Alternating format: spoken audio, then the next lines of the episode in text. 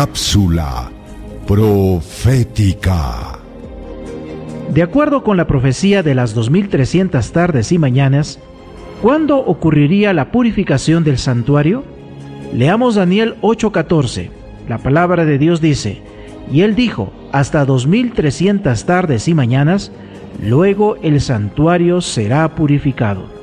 Amigos, según la lectura de la palabra de Dios, la purificación del santuario celestial tendría lugar al término del periodo profético de los 2300 años. Entonces, para saber cuándo terminan los 2300 años anunciados en Daniel 8:14, necesitamos conocer cuándo inicia. Para esto será importante estudiar el capítulo 9 del libro de Daniel. ¿Deseas recibir la guía práctica de estudio Profecías de Daniel o la Biblia habla? Solicítalo hoy mismo escribiendo a esperanza.nuevotiempo.org